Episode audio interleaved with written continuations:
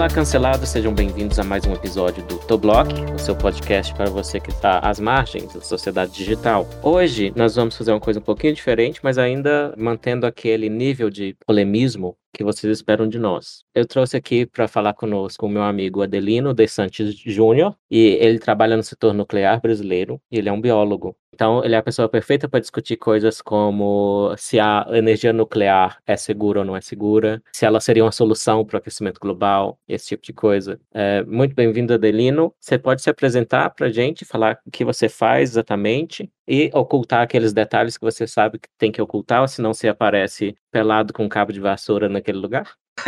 Que específico! Meu Deus!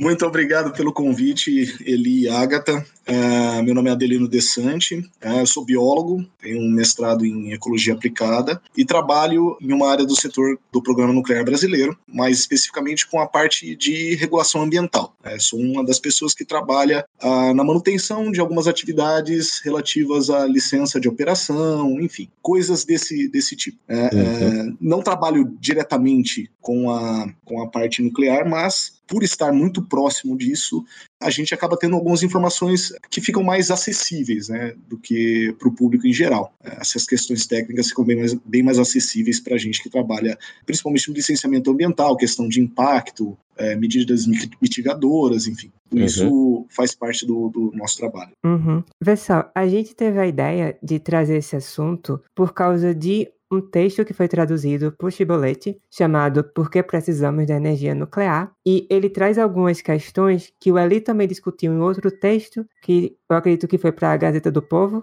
A verdade é ali. Me fala sobre Sim. esse texto. Sim, esse texto foi replicado por uma associação, é a Associação Brasileira de Desenvolvimento de Atividades Nucleares. Então, acredito que foi um endosso ao que eu coloquei lá. Então, eu coloquei, por exemplo, que a, a esperança de substituir uh, energias como a nuclear, pelas tais das renováveis, que é a solar e a eólica, principalmente por lá, né, na Alemanha, é, não está dando muito certo. Então eu coloquei lá um gráfico, por exemplo, que uma mesma semana que é de 20 de abril a 26 de abril de 2020, a energia solar e eólica elas estavam suprindo 90% da demanda da Alemanha, o que dava 58 gigawatts, mas Poucos dias depois, nessa mesma semana, ela estava suprindo menos de 5%. Ou seja, ela é muito instável e esse é um dos principais problemas da energia eólica e solar. Falei alguma hum. merda, Adelino? É isso mesmo? Não, é isso, é isso mesmo, né? Você já está bem adiantado. Vamos tentar começar do básico do básico aqui. Por quê? Uhum. Um dos pontos desse texto que foi traduzido e também do céu envolve justamente a imagem que a energia nuclear tem na população geral e como isso se relaciona com as preocupações dessa geração atual com o aquecimento global. E diante de discussões envolvendo formas de tentar minimizar os efeitos do aquecimento global, fala-se muito em se promover energias que sejam limpas e renováveis. Porém, isso acontece desde cedo. A gente percebe como a mídia e até a forma como o ativismo ambientalista trata dessa questão, eles trazem as possibilidades do limpo e renovável de forma a excluir a possibilidade de incluir o nuclear dentro desse grupo, para que se uhum. promova apenas as outras. Então, se você pegar, por exemplo, uma criança e você pedir para ela desenhar uma usina nuclear, ela vai fazer lá, né, a caixinha com uma chaminézinha, saindo a fumaça, e se você perguntar para a criança ou para um brasileiro médio se aquela fumaça tem dióxido de carbono, talvez ela diga que sim, porque desde cedo na escola e na mídia, a gente aprende que energia limpa, realmente limpa, é eólica e solar. E nuclear, ela está no meio desse combozinho aqui de coisas que são extremamente poluitivas e que fazem mal para a natureza e que tem que ser totalmente descartado e é do mal. Você consegue perceber esse tipo de mentalidade? E como é que você acha que essa imagem da energia nuclear se tornou a ponto de que hoje quase só se fala disso num contexto negativo, de que quer que exista menos em vez de mais? É uma pergunta bem, bem ampla, mas eu vou tentar voltar no início, né? Então, a energia nuclear é uma coisa muito nova. Quando a gente para e, e, pensa nas formas de energia que nós temos, a energia nuclear talvez seja das energias a que é mais recente em desenvolvimento e talvez a que ainda tenha muito potencial de desenvolvimento em cima dela. Só que a imagem que nós temos de energia nuclear, muito do que se entende por nuclear, foi apresentado ao mundo da pior maneira possível. Né? Uhum. E é uma frase que eu ouvi de um colega no trabalho, que trabalha com proteção radiológica, e ele disse: Você só tem uma chance de fazer uma primeira boa impressão. E a primeira impressão do setor nuclear veio na forma de Hiroshima e Nagasaki. Porque até então, esse, esse tema era muito pouco conhecido. A gente está falando da primeira metade do século XX, é, num momento onde é, os níveis de educação e acesso à informação eram muito menores, e de repente você tem esse artefato bélico que pôs fim à Segunda Guerra Mundial, deixando 200 mil mortos em uma semana. Né? Então, aquilo já trouxe junto de todas as questões, né, de, do sentimento ruim que ficou na Europa, de culpabilidade por tudo que a Europa fez, né? o nazismo, as duas grandes guerras, a, primeira que foi uma guerra completamente sem sentido, e a segunda, que foi uma consequência direta da primeira, terminando com uma tecnologia que foi desenvolvida não no, no, na Europa, mas que teve um, um mão de muito europeu no desenvolvimento dela, eu entendo os motivos disso ser tão mal visto. Né? Uhum. O problema é que os intelectuais que trabalham com divulgação de ciência ou que trabalham com ativismo na, na área ambiental, eles olham para a energia nuclear presos ainda a valores que ficaram suspensos no ar em decorrência de tudo que aconteceu logo no final da, da Segunda Guerra. Né? E, e todas as questões de testes nucleares, que a gente sabe que foram terríveis, né? Foram milhares de testes nucleares. As pessoas não têm ideia de quantas bombas nucleares foram explodidas no planeta mas foram milhares, mais de 3 é. mil artefatos foram explodidos. Desculpa interromper, Adelino. Sabe como eu faço para lembrar de alguns desses acidentes nucleares? Eu lembro hum. da Simone cantando Então é Natal. Ah, nossa senhora, ele... Aquela música Qual é horrível. Qual o problema? Meu Deus, é. que problema. E pior é que é o tipo de música que gruda na cabeça da gente. Sim, aí Sim. ela fala Mururoa. Ela fala Hiroshima, Nagasaki e Mururoa. Mururoa foi um dos, né? E outra, uh, outra técnica mnemônica de memória para lembrar é o Bob Esponja, que o, o Bikini Bottom, a uhum. do biquíni, é um dos lugares sim, que teve teste sim. nuclear. Inclusive sim, é por sim. isso que eles são assim, que são mutantes. Sim. Teorias aí. É verdade. Então, Enfim, é, a gente sabe que houve uma série de excessos e, e absurdos que, que ocorreram com a energia uhum. nuclear, mas isso não está intrínseco, isso não é, não é algo que é indissociável da energia nuclear. Né? Uhum. É interessante como nós olhamos um lado do setor nuclear, que é, o, que, é, que é o risco de acidente. Enfim, eu não vejo ninguém fazendo ativismo contra, por exemplo, a produção de radiofármacos que passa sempre pela mesma tecnologia e muitas vezes até pelas mesmas empresas que estão ligadas à produção de elemento combustível para usinas nucleares. Ah, sim. Então, então é tratamento é, do câncer, você está dizendo, né? Exatamente, exatamente. Uhum. Então, é, é, muito simplória essa visão, é, é muito uhum. superficial, é presa a questões do passado, a questões políticas. A gente sempre encontra, ah, mas e Fukushima e Chernobyl. Com relação a Fukushima, às vezes a impressão que eu tenho é que a usina nuclear causou o tsunami, não o oposto. Né? Uhum. Porque o tsunami é um detalhe na história de sim, Fukushima. Sim, sim, é verdade. É. É. Uhum. E poucas pessoas discutem, por exemplo, que existiam duas usinas nucleares idênticas ali, a de Daiichi e a de Daini. A de uhum. Daiichi, ela foi inundada. E uhum. eu já li isso há alguns anos, na época, logo que, que, que houve o evento, é, mas houve um erro de, de gestão na tomada de decisão da manutenção das bombas de água, é, dos sistemas de segurança funcionando. O, o, algumas das pessoas responsáveis pela usina simplesmente abandonaram o sítio e foram embora. E a usina do lado da ENI continuou trabalhando como deveria trabalhar e está lá funcionando até hoje muito bem, obrigado. Uhum. Né? Então, é um tema que envolve nuances que são muito mais complexas do que simplesmente ah, a usina nuclear ou energia nuclear é ruim, ela causa mal. Eu duvido, eu fui professor durante seis anos, eu duvido que a maioria dos professores de ensino fundamental e médio tenham um entendimento básico, inclusive, de como funcionam as nucleares. Né? Uhum. Então fica difícil nós apresentarmos isso de uma maneira um pouco mais é, realista, é, uhum. se não for feito de, de maneira aprofundada. Né? Vamos entender como uhum. isso aconteceu de fato e o que levou a cada uma dessas situações. Né? Por que, que, que se tem essa imagem tão deturpada a respeito? Sim, isso se alinha muito com uma coisa que a gente já conversa muito aqui, sobre o medo do conhecimento. Então, tal conhecimento pode ser usado para o bem e para o mal. Logo, pare com esse conhecimento. Vamos parar de fazer coisas que podem ser produtivas, porque esse mesmo conhecimento pode ser usado para o mal. Então, o uso de, de tecnologia que envolva fissão nuclear pode ser usada para coisas voltadas para o tratamento do câncer e pode ser usada para explodir uma cidade. Uma Sim. coisa não pode anular a outra, sabe? É uma coisa. Exatamente. É uma discussão tão infantil, sinceramente. Eu acho que a bomba cura todos os cânceres. eu, eu, vou jogar, eu vou jogar um, uma polêmica aqui mais louca ainda nesse aspecto. É, por que, que, a gente não teve uma terceira guerra mundial? Hum. É uma pergunta que poucas pessoas trazem para debate historiadores.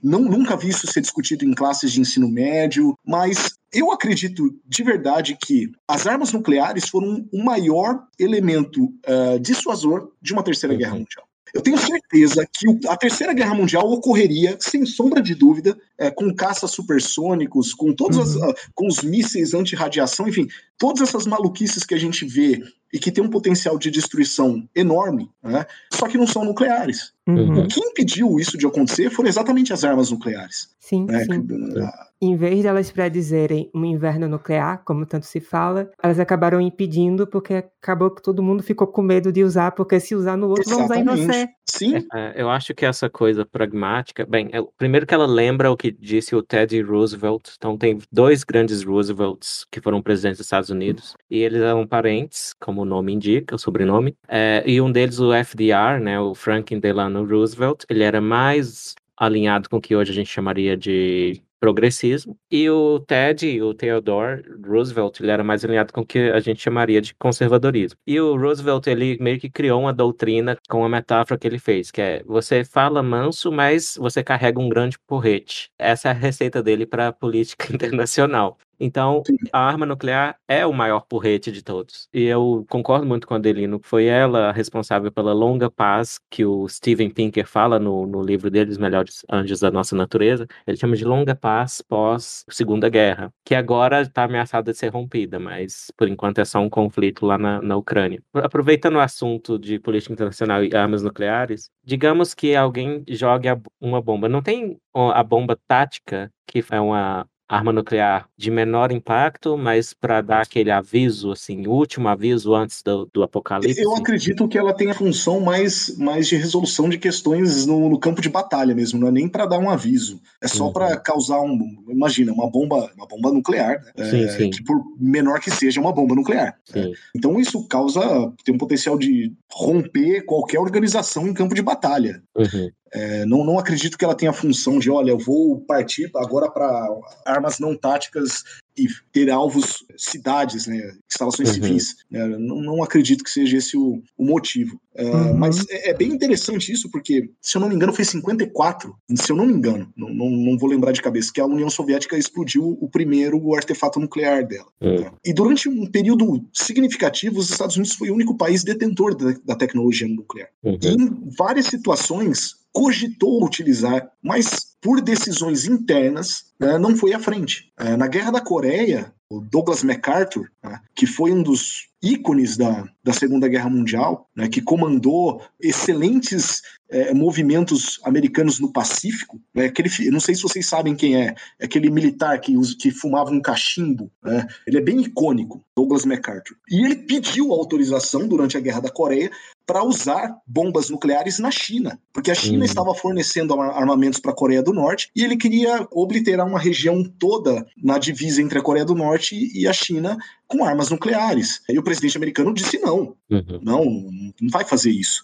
É, o que ele queria de verdade era criar uma zona contaminada ali que os chineses não passassem. Porque já se entendia que o impacto disso seria muito grande. Né? E veja bem, nós estamos falando de uma Coreia do Norte paupérrima, né? de uma China paupérrima, ambas sem condição de responder a um ataque nuclear americano, e em uma época onde as questões de, de ética nesse sentido eram muito menos por assim dizer, sérias. Né? Não existia tanta preocupação como existe hoje. Aquela white guilty que os americanos têm, né? É, era muito. se é que existia. Né? Sei. Adelino, voltando para a questão das usinas nucleares, você podia falar de uma forma bem básica para quem ainda uhum. não entende muito bem como é que ela funciona, como é que ela evoluiu e também, por favor, dizer sua opinião sobre as categorias limpa e renovável?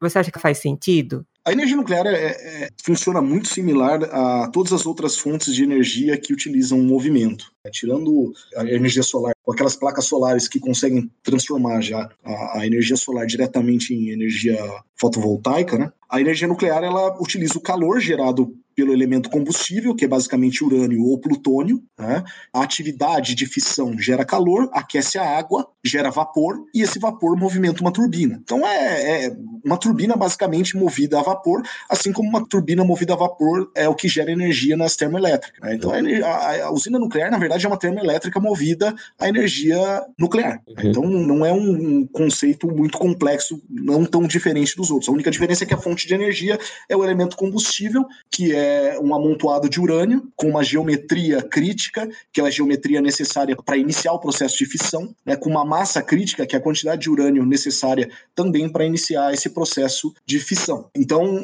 é, é basicamente isso que está gerando calor e movendo é, as turbinas pela produção de vapor. Uhum. Quanto a ser renovável ou não, eu não consigo entender essa hype de energia eólica e energia solar como renováveis, porque no meu entendimento, a energia nuclear ela é tão renovável quanto a energia solar ou eólica. E por que isso? Porque a energia solar ela só é 100% renovável caso você tenha plantas fazendo fotossíntese. Se você for usar essa energia para utilização humana, você precisa de minerar uma série de é, materiais para você fazer painéis fotovoltaicos. Né? Não tem como você pegar essa energia diretamente do sol e botar no sistema de distribuição de energia elétrica sem passar por aparatos extremamente complexos produzidos com minerais de terras raras e silício, enfim, todos esses que precisam ser retirados do solo via mineração, assim como o urânio, que é o responsável por gerar a, a energia para movimentar as turbinas de uma usina nuclear. Uhum. Então, para mim, essa energia solar e eólica, elas são tão renováveis quanto a nuclear. Elas uhum. são dependentes inteiramente de é, substâncias derivadas de processo de mineração. Uhum. E sobre a questão do limpa? Limpa, na mesma é. medida, né? Todos esses processos, é, qualquer atividade de mineração é extremamente impactante para o meio ambiente. É extremamente, é, um termo vago, né? Porque a gente pode fazer isso de maneira mais ou menos impactante dependendo do que o local onde está sendo feita a mineração exige. Mas no Brasil, nós temos uma legislação ambiental extremamente rígida. Né? Eu posso falar pelo Brasil. Eu sei que a mineração no Brasil, os processos que estão ligados a qualquer setor de mineração, é, teoricamente são rígidos. A gente sabe que, eventualmente, algumas coisas escapam. Né? É, Mariana, é, tá aí para a gente ver que não, não funciona de maneira tão simples. Mas é tão limpa quanto qualquer outra atividade de mineração, quer seja de ferro, de bauxita, com as suas peculiaridades. Né? Hoje o Brasil ele tem mineração de urânio, por exemplo, na Bahia. Então, lá em Caetité, na Bahia, existe uma área de mineração de urânio. E a mineração de urânio é o que hoje, literalmente, deu a Caetité condições de ser uma cidade melhor do que era há 20, 30 anos atrás, no meio do sertão da Bahia, que não tinha absolutamente nada. Então, tem as questões de impacto ambiental? Sim, existem. E nós sabemos que existem maneiras de contornar isso. Né? É, mas não é diferente de nenhuma outra atividade de mineração. A operação por si de uma usina nuclear, é, essa já é muito mais segura do que o processo de mineração, por exemplo, ou até de produção de elemento combustível, de algumas outras etapas do processo de, da geração de energia. Né? Adelino, você falou das placas, né, da mineração para os minerais são usados nas placas fotovoltaicas, mas também tem a grande questão das baterias, né? Então, o ouvinte deve estar imaginando, ah, pega a luz do sol e converte energia, mas para usar à noite você tem que ter a bateria para armazenar aquilo. E a bateria tem um alto, altíssimo impacto ambiental. Então, eu acho que, para voltar à pergunta da Agatha, esse negócio que é limpa é mentira. Basicamente mentira. Porque a, a atividade de, né, se, se preocupa. Alguém que se preocupa com CO2 na atmosfera tem que se preocupar, imagino eu, com cádmio na água potável, coisa assim. Não faz nem sentido você achar que, que o problema é só o CO2 na atmosfera e não esses elementos pesados. Mas aí é porque claro. falta também um entendimento de ciclo, né, Eli? Uhum. É, uma coisa que muito raro de se ver discutir, que é ciclo de vida. Análise de ciclo de vida, a sigla ACV, né? análise de ciclo de vida. Quando você fala, por exemplo, que o etanol, vou usar o exemplo do etanol porque é, é muito próximo de nós. O etanol é uma energia renovável, não nos moldes que é utilizado no Brasil. Então, hoje, por exemplo, existe legislação que obriga todos os postos de combustíveis a vender etanol. Estando esse posto de combustível numa região que produz etanol ou não. Uhum. Então, para você movimentar essa carga de etanol, por exemplo, Roraima, pensa no estado de Roraima, que até pouco tempo atrás tinha alguma coisa de agricultura, agora só tem terra indígena, não tem mais nada ali para uhum. se produzir praticamente. Imagina um caminhão de etanol saindo de São Paulo, movido a diesel, para levar etanol para Roraima. A quantidade de carbono de origem fóssil que é consumida né, para disponibilizar esse etanol, que nem vai ser queimado lá em Roraima, porque é tão caro que provavelmente vai ficar estragando dentro do, do tanque do posto lá. Uhum. Uh, então, essa percepção de etapas anteriores, né, então, ah, nós temos a energia solar. Por que, que ela não é renovável? Porque eu preciso de uma série de minerais para produzir as placas fotovoltaicas. E esses minerais são retirados de regiões, muitas vezes extremamente pobres, sem controle poluição ou de sem medidas mitigatórias adequadas para os impactos gerados nessas regiões são transportados de maneiras que nós desconhecemos. Eu não, eu não sei, sinceramente, não boto a mão no fogo por, por nenhum desses tipos de, de sistemas de logística, né? Uhum. E chega até a gente para ser manufaturado, é, sendo distribuído por caminhões movidos a diesel, em fábricas cu, cujos funcionários trabalham e chegam até a fábrica em carros movidos a gasolina. Então, é, é é necessário entender que existe todo um, um, sistema por trás que possibilita a disponibilização dessas fontes de energia. E ficar olhando só para um processo macro e desconsiderar tudo o que veio antes e que é uhum. é extremamente necessário para se disponibilizar essa energia. É né? interessante que o que você traz, todo esse cenário, é justamente o cenário que é usado para se falar sobre a mineração de urânio e para dizer, olha, tá vendo? Essas coisas aqui acontecem na mineração de urânio, por isso abaixa a usina nuclear, como se as outras também não tivessem com os problemas. Eu já vi situações, por exemplo, em locais de mineração de urânio, não vou falar qual local, mas ocorreu situações onde a sociedade civil, através de alguma ONG, denunciou a presença de urânio na água de poços de locais onde há mineração de urânio. Só que o sujeito tem um poço artesiano em cima de uma, de uma região rica em urânio no solo. O que, que ele espera que tenha na água dele? vai ter urânio. Se você fizer um poço em cima de uma mina de chumbo, vai ter chumbo na sua água. Então, é, esse tipo de, de, discussão muitas vezes vem contaminada num ativismo de baixíssimo nível e desonestidade intelectual tão grande que até é difícil você tratar isso com um público mais leigo. Uhum. Porque o cara muitas vezes não entende que o urânio está sendo tirado da terra ali. Né? Uhum. E o discurso deles chama mais a atenção, porque eles são as pessoas preocupadas com o meio ambiente e querem salvar o planeta. E você é o rapaz malvado aí que quer poluir as águas e quer poluir tudo aí. Fica roubando os sonhos e a infância da Greta Thunberg. É isso que você faz. Exato. Pois é. Você não tem vergonha, não? E... Nem um pouco. e eu quero fazer uma pergunta também, Adelino. Tem algum mineral rico em urânio lá na Bahia, por exemplo? Se bem que lá eu acho que o risco radioativo maior ainda é o do axé. Meu Deus. É, é, em que etapa do tratamento desse mineral há uma dicotomização? Se eu fizer isso aqui, vai dar lá no Yellow Cake. Falou-se muito em Yellow Cake na época do início da guerra do Iraque, com aquela mentira lá do governo Bush de que tinha armas de destruição em massa na mão de Saddam. Aí falavam toda hora desse tal desse bolo amarelo. É, Yellow Cake é uma coisa só para bomba ou também para usina? Yellow então... Cake é, é literalmente o primeiro produto que você obtém durante a mineração, né?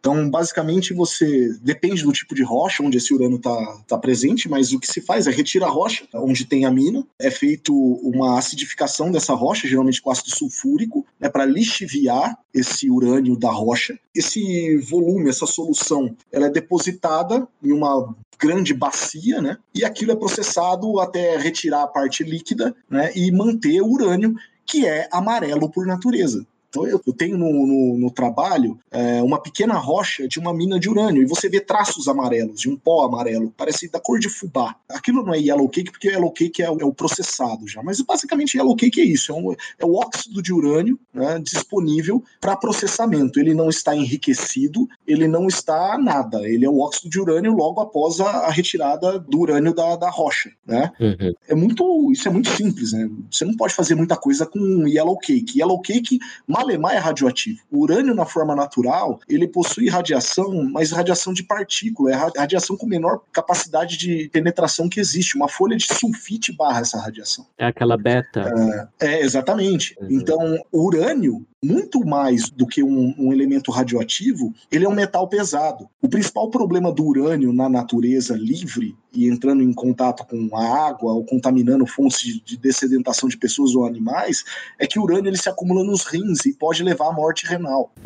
Então, o, o maior problema do urânio antes de chegar na usina não é a radiação. Você pode pegar uma pastilha de urânio, enriquecida inclusive, com uma mão com uma luva de, de algodão, né? Uhum. É, e você não vai morrer nem desenvolver câncer por conta disso, porque aquela luva é suficiente para barrar as emissões de partículas beta que aquela pastilha vai emitir. O processo de emissão alfa, né, é, só ocorre quando você tem massa e geometria crítica, e isso só acontece dentro do núcleo da usina. Não é tão assustador assim como é. aparentemente parece. Aquela imagem da pastilha do urânio do Homer Simpson, verde, uhum. brilhando, né? Aquilo, aquilo não existe. Uhum. Mas é o que as pessoas aprenderam. Sim, sim. Sim. Então, vamos, vamos ajudar os nossos ouvintes. Então, a, a, a partícula beta, então, é uma emissão radioativa, mas é, é o núcleo de um átomo de hélio. É, é, são nêutrons, né, que são emitidos pelo urânio, né? E esses ah. nêutrons acabam desestabilizando. Quando eles estão na, no arranjo adequado, eles atingem o núcleo de outros urânios, né, 235, desestabiliza o núcleo e aí esse urânio entra em processo de fissão, ele quebra e emite uma série de partículas, núcleos atômicos, é, partícula é, beta, que vai iniciar um processo em cadeia, né? Uhum. dispara para tudo que é lá. Então o decaimento alfa que é, é, o mais perigoso e ele só acontece dentro desculpa, da usina. É o gama, é a radiação gama, desculpa, que é eletromag eletromagnética, é radiação eletromagnética. É uma, é uma radiação que é emitida no processo de fissão do núcleo de, do urânio. Uhum, é não só do urânio, outros elementos emitem radiação gama. Ah, mas é, essa radiação, que é a radiação que tem alta penetrabilidade, né, ela só é gerada no núcleo da usina, ou uhum. no núcleo de uma bomba atômica. É, e eu errei aqui, a partícula alfa, que é o núcleo de, de hélio. Né? Isso, isso, exatamente. Ok, Agatha, corta aí a parte que eu tô ignorante. É. Vou cortar, não. Eu confundi também radiação alfa com gama, se eu não me engano. É, e a gama tem muita energia, né? Então, se ela bate contra o seu DNA, quebra ele. É isso. Então... Não é nem ela que bate contra o DNA e quebra ele, viu? Uhum. Ela produz a radiólise da água. Uhum. Ela quebra a molécula de água. E os radicais livres derivados da, da quebra da molécula de água é que vão atacar a estrutura do DNA. Ah, sim. Ok. Uma coisinha. Eu queria que você contasse um pouco pra gente sobre a evolução da tecnologia das usinas nucleares em questão de segurança de antigamente para cá, porque quando se fala em usina nuclear, a maioria das pessoas pensa imediatamente em acidentes. E isso gera todo esse pavor da ideia de se implantar mais usinas de modo que, por exemplo, uma pessoa que tem fobia de elevadores, se você perguntar para ela qual você acha que é a probabilidade de você entrar em um elevador e o elevador cair, ela pode falar: ah, eu acho que é 10%, é 1%, é 0,1%. E na verdade, essa probabilidade é assim: a cada 18 bilhões de viagens de elevador, 30 pessoas morrem. Tem 30 acidentes, entende? Então é tipo, é 0,0000015. Mais a pessoa que tem fobia e ela tá reforçando isso no seu dia a dia, ela acredita que na verdade é 1 ou 10%. Quando a gente fala de usinas nucleares, as pessoas têm uma imagem que é tipo, se tiver uma usina nuclear aqui na minha cidade, é certeza que ela vai explodir e eu vou morrer. Eu sinto isso. Então, tente tranquilizar as pessoas um pouco sobre a questão da segurança, quais foram os problemas que levaram aos acidentes antigos e como isso está se aperfeiçoando ao longo do tempo. É, Hoje, hoje a gente tem no mundo funcionando quase 450 usinas nucleares, tá? mais ou menos 30 países ao redor do planeta. Pegar a França, por exemplo, 70% da energia elétrica produzida na França deriva de usinas nucleares. É, as primeiras gerações de usinas elas foram muito experimentais, assim como os sistemas de segurança dessas usinas. Então, para vocês terem uma ideia, acho que a primeira planta de protótipo de usina nuclear era uma coisa extremamente pequena, lá no começo da década de 50, e ela servia para gerar energia para quatro lâmpadas. Né? Isso se desenvolveu em pouco tempo depois, já acho que em 55, na União Soviética surgiu a primeira usina nuclear, lá na cidade de Obninsk. Então, lá em Obninsk, os caras botaram para funcionar a primeira usina nuclear, que possuía sistemas de segurança extremamente primitivos, é, que são sistemas ativos, que precisam de ativação ativa humana. Né? Então, por exemplo, uma bomba de, de água precisa ser ligada em caso de problema para gerar um processo de resfriação. Né? Ou então, encapsuladores de grafite precisam cair sobre os elementos combustíveis para interromper o processo de fissão. Então, eram sistemas muito dependentes da atividade humana, que, na ausência dela, podiam gerar acidentes que né, você não tinha como controlar o processo depois disso. E foi o caso de, de uma delas que foi Chernobyl, uhum. que foi um acidente que, para quem viu a minissérie do, uhum. da HBO, se eu não me engano, extremamente boa, né? retratando bem o que ocorreu em Chernobyl. Uhum. Uh, Chernobyl, primeira coisa, a planta de Chernobyl ela era resultado de um processo de espionagem. Né? Os, os soviéticos haviam espionado tecnologia americana. Uhum. Segundo, a planta tinha uma série de inconsistências. Né? Então, por exemplo, quando você olha para a nossa usina nuclear aqui no, no litoral do Rio de Janeiro, Angra 1 ou Angra 2 e Angra 3 que está em construção agora, você vai ver que tem um domo protegendo o reator dessas usinas. Chernobyl não tinha esse domo. O reator estava exposto diretamente ao ambiente. Né?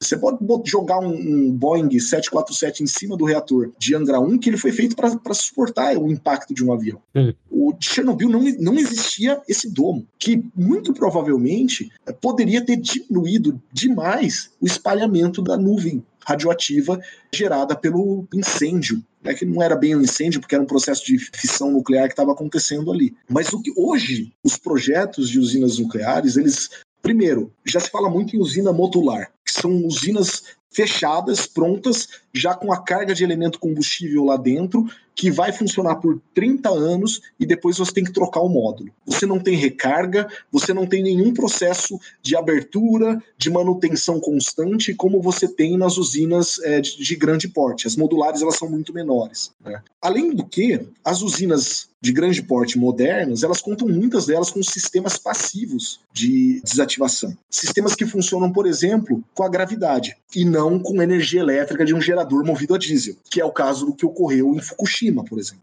Havia, um, havia um gerador movido a diesel que era responsável pela geração de energia elétrica para manutenção dos sistemas de segurança ali. É, com a interrupção do processo de geração do, do gerador a diesel, o sistema colapsou. É, então hoje já existem sistemas que funcionam via gravidade. Não conheço os detalhes técnicos disso, tá? mas esses sistemas não, não dependem de fonte externa de energia para manutenção deles em, em, funcionamento, o que é muito importante e garante um nível de segurança extremamente superior quando comparado com as usinas de primeira e segunda geração. Uhum. Certo. Então, o risco maior de uma usina nuclear é quando esse calor lá que você falou, que de onde vem a energia, ele foge ao controle, então pode explodir. Sim, é, na teoria esse é o, é o, maior risco, mas todas as usinas são construídas com sistemas redundantes, né? primeira, segunda, terceiro nível de segurança para quê? Para garantir que haja interrupção da fissão nuclear. É, porque o que faz com que ocorra a fissão nuclear é um conjunto de, de fatores, né? dentre eles a massa crítica, a quantidade de urânio disponível, mas também a geometria. Esses elementos combustíveis têm que estar arranjados num desenho né, que possibilite o processo de fissão nuclear. Caso seja interrompido, alguma dessas etapas seja retirada, então, por exemplo, eu tenho uma massa crítica, eu vou lá e tiro uma quantidade de elemento combustível do núcleo, não tem como sustentar a reação interrompida. Ou eu mudo a geometria do núcleo, também você pode interromper a reação dessa maneira. É, então, hoje os sistemas eles são redundantes para garantir que é, haja interrupção em caso de aumento de atividade de modo descontrolado ou por algum motivo, não sei, um ataque terrorista, qualquer coisa do tipo, que possa colocar em risco a atividade da planta. Né? É basicamente essa a ideia por trás do processo. O risco maior é exatamente isso: acontecer alguma coisa e o núcleo é, explodir, o núcleo colapsar. É. Mas para isso acontecer, é, não Muita é uma coisa. coisa tem que dar errado, né? Muita coisa tem que dar errado. Né? O setor nuclear hoje tem níveis de segurança mais altos do que o, o setor da aviação, sem uhum. sombra de dúvida. Uhum. Você falou que gostou muito da série de Chernobyl, eu também. Você pode resumir para os ouvintes o que foi que deu errado, de fato, ali? Foi, foi feito um teste, né? eles estavam fazendo um, um teste de de segurança, né, era um exercício de, do sistema de segurança da, da usina. Já ou, ocorreram alguns eventos que indicavam que alguma coisa estava errada com o sistema de interrupção do processo de fissão, né? Eles usavam grafite para modular a reação. Os funcionários queriam interromper, mas a chefia mandou prosseguir com o processo. As varetas, não sei se o termo é vareta de, de grafite, mas enfim, é uma estrutura de grafite que interrompe a, a atividade da, do, do, reator, não caíram a tempo de interromper o processo de reação no interior do núcleo. E o que aconteceu foi que houve um aumento da temperatura, vapor, e aquilo explodiu. Os bastões, né, de grafite. É, são, e, são, bastões de grafite, exatamente. E, e, sabe melhor o que exatamente isso faz? Porque a gente, quando a gente estuda na escola radioatividade, a gente vê que, ah, o chumbo aqui vai parar a radiação. O que, que o grafite pode fazer se ele é feito só de carbono? O grafite tem uma capacidade grande de absorção de nêutrons. Né? Então ele vai literalmente barrar o fluxo de nêutrons dentro do reator nuclear e interromper o processo de fissão. Uhum, bacana. É, eu também gostei muito da série, essa parte que você falou que a chefia se recusou a contar o que estava dando errado, aí que entra, eu acho que a mensagem mais ali, bacana... ali foi um acidente político, né? Sim, então, é aí que entra a, a mensagem mais importante, na minha opinião, da minissérie, que é um regime que é baseado em mentira que não pode dar certo, porque é baseado no socialismo marxista, que não vai dar certo na prática nunca. Então, isso gera uma cultura da mentira, em que mentir é aceitável e é normal, né? Não é e é mentir num setor tão, tão grave, né? com, com consequências tão graves.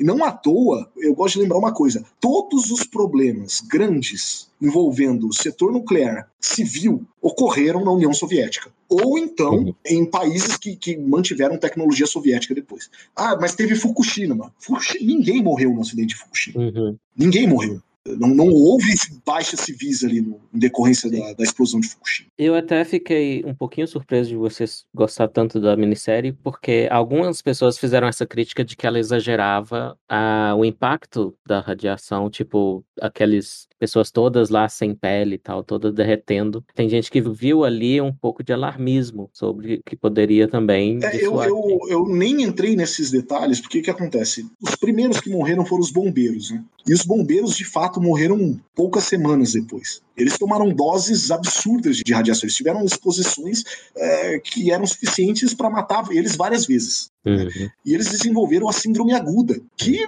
em uma ou duas semanas o sujeito morre. E é exatamente aquilo que acontece. Não tem exagero, não. O cara perdeu uhum. a pele, sim. Energia nuclear, ela causa danos que são diretamente proporcionais ao nível de atividade do tecido que é exposto. Uhum. A pele, a gente sabe que é um dos tecidos com maior atividade de divisão celular que a gente tem. Né? Depois da pele vem sangue. Né? Então, as pessoas que têm exposição aguda a fontes radioativas, elas desenvolvem, por exemplo, problemas é, relacionados à produção de células do sangue. Né? Uhum. Isso desenvolve, inclusive, em cânceres né? na medula óssea dessas pessoas. Intestino também. Sim, intestino. Os últimos tecidos atingidos são ossos e sistema nervoso. Uhum. Não à toa, porque também tem baixíssima atividade de, de visão celular. Uhum. Mas não, não é exagero. Aquelas imagens foram muito vistas também em eventos anteriores. Né? Então, tem um, uma história muito interessante que é sobre o The Devil's Core. Não sei se vocês já ouviram falar. The Devil's Core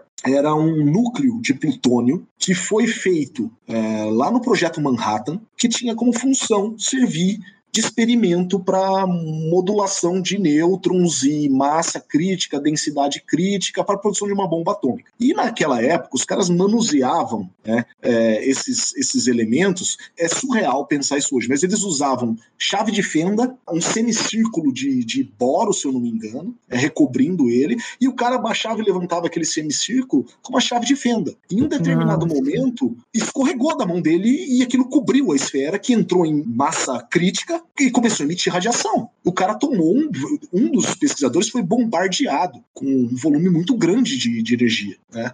Uh, e ele mesmo fez os cálculos na sequência e ele chegou à conclusão: vou morrer. Uhum. E esse Devil's Core, ele matou acho que três ou quatro pessoas em experimentos semelhantes. Depois eles fizeram, explodiram, eles usaram como teste em um, um artefato nuclear lá. Então, é, esses processos no passado, de fato, estava é, se descobrindo, né? Se conhecia muito pouco. Não, a gente estava ali há, há, poucas décadas de Marie Curie, que foi outra que foi vítima também da radiação, né? que guardava no bolso dela pedrinha de rádio, é, enfim. Então, tudo isso, com o passar do tempo, houve um progresso absurdo em preocupação, em segurança, tanto que é tanta demanda, é tanta exigência de controle, de segurança, de mitigação, que muitas vezes isso recai sobre na forma de peso de custo, né, uhum. para a usina nuclear e a energia acaba ficando um pouco mais cara por conta disso. Não tem subsídio, como as, as, as fontes ditas renováveis, além do que ela tem uma série de é, demandas relativas à segurança que são impostas pelos órgãos reguladores. Pois é, uhum. eu vi que nas renováveis foi investido um trilhão de dólares no começo dos anos 2000, e até disse no meu texto, então as pessoas acham que está barata a energia dita renovável, mas elas estão pagando duas vezes. Uhum. Sim, pelos impostos, é. Sim. Além do que, constantemente você precisa de um sistema de backup. Então, você tem campos e campos de energia solar, vamos supor. E se em um determinado ano a maior índice de chuva na época do verão, por exemplo, né? fica menos tempo de sol para a geração dessa energia solar. Qual vai ser a sua fonte? Você vai precisar de uma outra fonte segura que garanta para você não a substituição, mas a complementação daquele volume que você não conseguiu gerar. Né? Uhum. Uh, e frequentemente isso precisa ser nuclear. Né? É o caso da Alemanha, que não gera energia nuclear como gerava.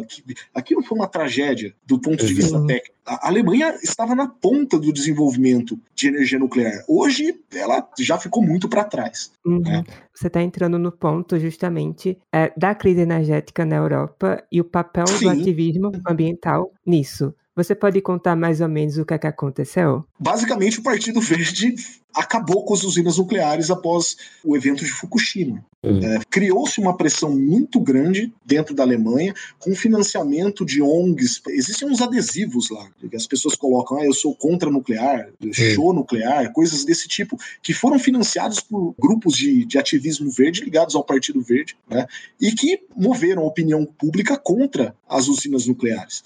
E a Alemanha colocou um prazo de 20 anos para encerrar todas as usinas nucleares do país e, e tem trabalhado desde então para isso. Né? Hoje a Alemanha tem acho que duas ou três usinas funcionando e que já estão uhum. planejadas para ser desligadas ano que vem. Uhum. E aí passa a depender de gás russo e a história. E energia nuclear gerada na França, porque eles compram energia nuclear gerada na França. Mas como é gerada Sim. na França, né, então não é problema deles. Sim. O bom é só comprar né? Se Exatamente. da França, tudo bem, mas eles passaram a ficar mais dependentes do Vladimir Putin. Não sei se uhum. o pessoal não gosta de francês também na França, no, na Europa. Pode ser que seja isso, né? Imagina se a gente pudesse botar um monte de energia nuclear sendo gerada lá na Argentina e a gente só comprar deles. A gente terceiriza o problema, ó que beleza. Eu acho uhum. que tá bem, bem apta essa comparação. Acho que a França realmente é a Argentina da Europa.